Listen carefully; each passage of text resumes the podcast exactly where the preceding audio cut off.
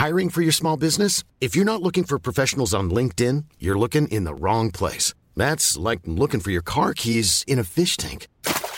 LinkedIn helps you hire professionals you can't find anywhere else, even those who aren't actively searching for a new job but might be open to the perfect role. In a given month, over 70% of LinkedIn users don't even visit other leading job sites. So start looking in the right place. With LinkedIn, you can hire professionals like a professional. Post your free job on linkedin.com slash people today.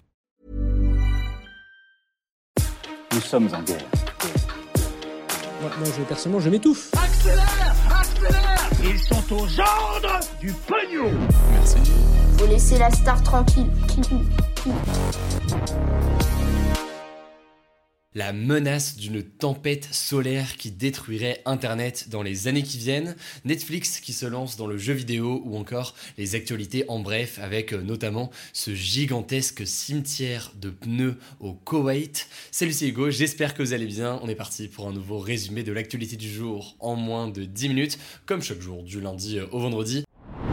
Et on commence donc sans plus tarder avec la première actualité très rapidement. Netflix se lance donc dans le jeu vidéo et on va comprendre ensemble pourquoi et comment. Pour l'instant, c'est testé euh, uniquement en Pologne, mais là-bas, euh, depuis ce week-end, les gens abonnés à Netflix peuvent télécharger directement sur leur application mobile Netflix deux jeux issus de la série Stranger Things. Et donc, euh, ils peuvent jouer à ces jeux sans avoir à payer de suppléments ou quoi que ce soit par rapport à leur abonnement de base à Netflix. Netflix a précisé que c'était le tout début de ses ambitions euh, dans le jeu vidéo et que l'objectif à terme c'était euh, de proposer à ses abonnés dans le monde entier un accès à plein de jeux sans frais euh, supplémentaires, donc sans avoir à payer des choses en plus. Mais donc quel est l'intérêt pour Netflix de se lancer comme ça dans le jeu vidéo?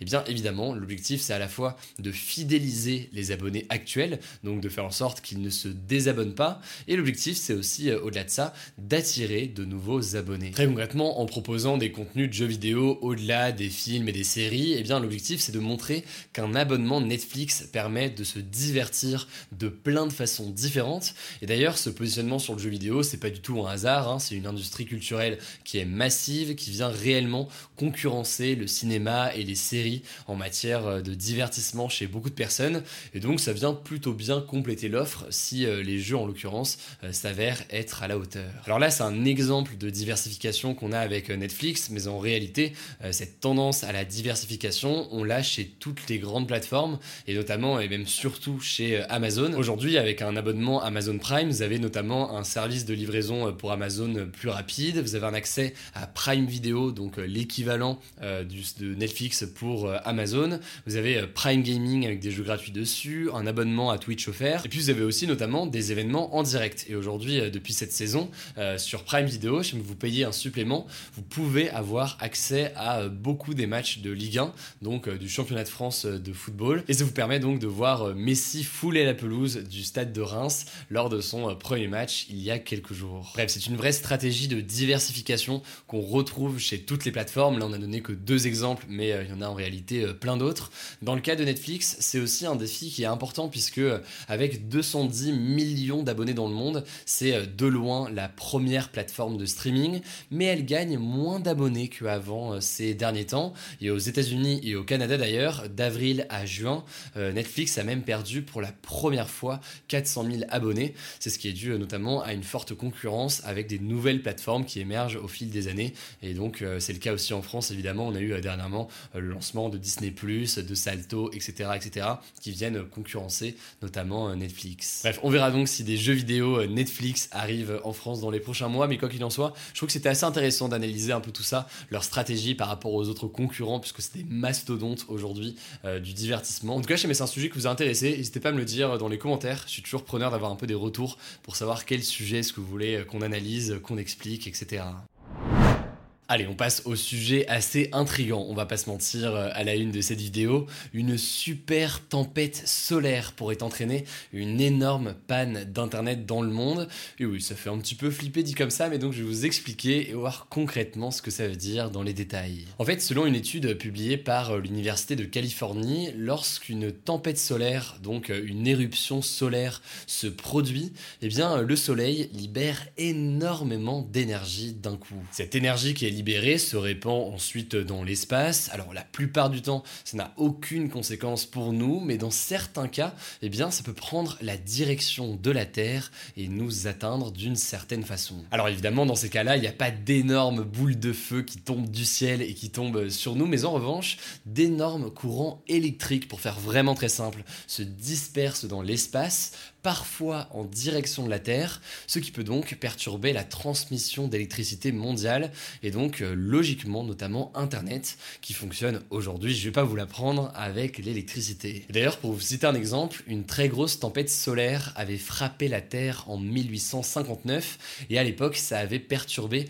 les premières communications par télégraphe électrique, le télégraphe électrique étant euh, l'un des ancêtres du téléphone. Une tempête solaire, ça arrive en moyenne tous les 11 ans et pour l'instant, on n'a pas connu de très grosses tempêtes depuis euh, l'apparition d'Internet. Mais vous l'aurez compris, un tel événement pourrait réellement casser Internet. Alors est-ce que c'est temporairement, est-ce que c'est sur le long terme, etc.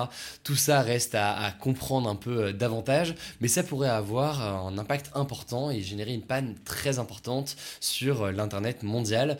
Et d'ailleurs, en 2014, la NASA avait indiqué que la Terre avait échappé de très peu en 2012 à une gigantesque tempête solaire, une tempête solaire qui aurait pu, je cite, renvoyer la civilisation contemporaine au XVIIIe siècle. L'enjeu pour les scientifiques, c'est donc d'essayer de prédire ces futures euh, tempêtes pour euh, comprendre le phénomène, se préparer au mieux et protéger donc les réseaux euh, électriques qui pourraient être frappés par une telle tempête solaire, même si jamais encore une fois c'est quelque chose de difficilement prévisible aujourd'hui en termes d'impact exact sur des éléments comme Internet. Bref, selon les scientifiques, c'est donc une menace qui est bien réelle, mais dont l'impact concret reste pour l'instant difficile à déterminer, d'où le travail très important des scientifiques en ce moment. Mais voilà, vous avez peut-être entendu parler de ce sujet euh, ces derniers jours, notamment sur les réseaux sociaux, et ça me semblait assez euh, intéressant de se plonger un peu plus dans les détails pour voir euh, concrètement ce qui est vrai, ce qui est faux et de quoi il s'agit. Allez, on passe maintenant aux actualités en bref. Trois actualités aujourd'hui dans ce petit en bref. Et on commence avec euh, une première information.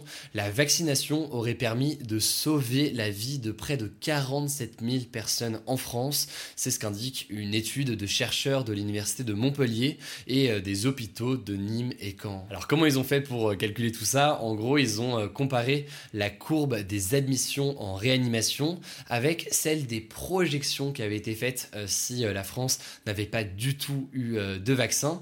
Et je ne vais pas rentrer dans tous les détails, mais euh, le vaccin aujourd'hui n'empêche pas complètement d'être contaminé et de transmettre le virus, mais par contre, il empêche bien euh, de développer des formes graves. Par exemple, aujourd'hui, 90% des personnes qui entrent à l'hôpital à cause du coronavirus sont des personnes qui ne sont pas vaccinées, et ce alors qu'en parallèle, eh bien, la vaccination continue à progresser en France. On a plus de 75% des Français euh, de plus de 12 ans qui euh, sont complètement euh, vaccinés. Ça montre bien donc l'impact de la vaccination puisque on a une population majoritairement vaccinée, mais on a une immense majorité de non vaccinés qui se retrouvent à l'hôpital à cause du coronavirus. Bref, selon cette étude, c'est près de 47 000 vies qui ont été sauvées grâce à la vaccination, sachant que au total en France, c'est plus de 114 000 décès que l'on compte à cause du coronavirus depuis le début de l'épidémie. Allez, on continue en Afghanistan, on en parle un peu tous les jours sur cette chaîne, mais c'est des éléments euh, logiquement historiques qui se déroulent en ce moment.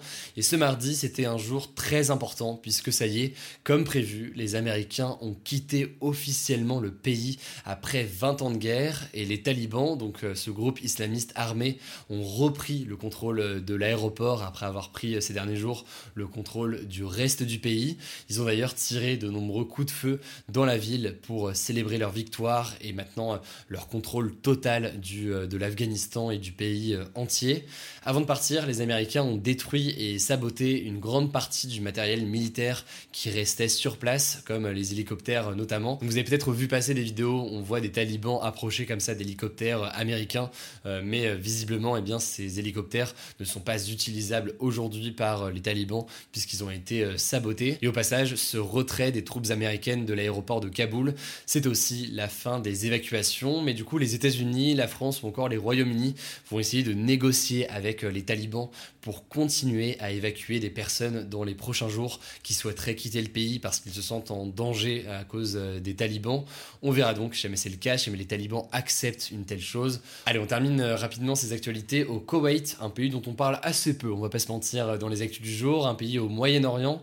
le gouvernement du pays est actuellement en train de vider le plus grand cimetière de pneus au monde, car plusieurs gros incendies s'y étaient déclenchés ces derniers mois. C'était en fait une décharge de taille équivalente à 280 terrains de football, donc c'est juste complètement massif, et où étaient stockés plus de 40 millions de pneus usagés, enterrés petit à petit euh, au fil des années dans le sable. Faudra en tout cas 44 000 voyages en camion pour déplacer tous les pneus vers d'autres espaces de stockage temporaires avant éventuellement d'être détruits, mais là tout ça reste assez flou pour le moment euh, du côté euh, du gouvernement. En tout cas, à la place de ce cimetière de pneus, eh bien, euh, le gouvernement veut désormais construire une ville.